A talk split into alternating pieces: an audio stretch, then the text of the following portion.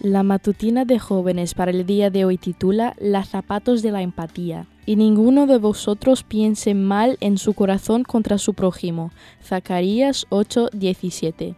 Seguramente escuchaste alguna vez la definición de empatía como la capacidad de ponerse en los zapatos o en el lugar del otro.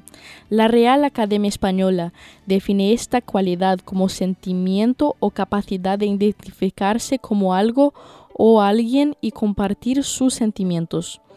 Puedes encontrar definiciones más completas en sitios o libros de psicología. Es un término relativamente nuevo, pero un concepto de lo más antiguo. Quizá podríamos decir que Enoch fue uno de los primeros representantes fieles de la empatía. Estaba en tal sintonía con Dios que él se lo llevó. Osem y Jafet que se pusieron en el lugar de la vergüenza de su padre y sin mirarlo lo cubrieron cuando estaba desnudo.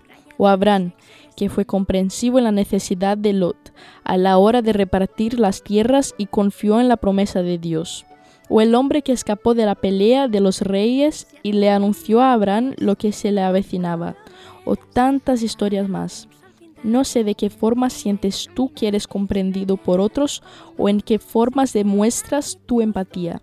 Algunas características de las personas empáticas incluyen la capacidad de reconocer emociones, identificar el lenguaje no verbal, escuchar con atención, expresarse con cortesía y sensibilidad y valorar la tolerancia, la solidaridad y el respeto, entre otras cosas.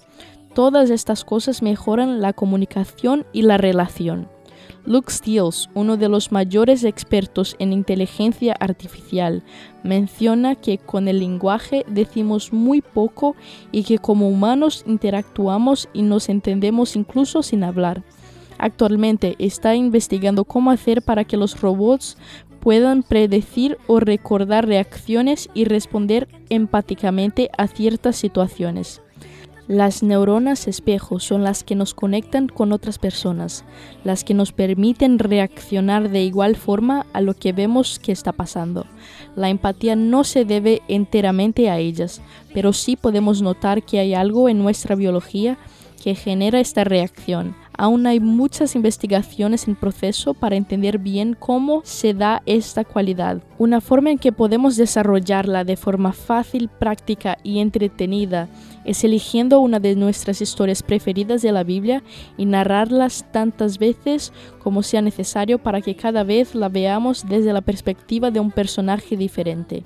¿En cuántos zapatos caminarás hoy? Esta fue la matutina de jóvenes para el día de hoy desde Bilbao.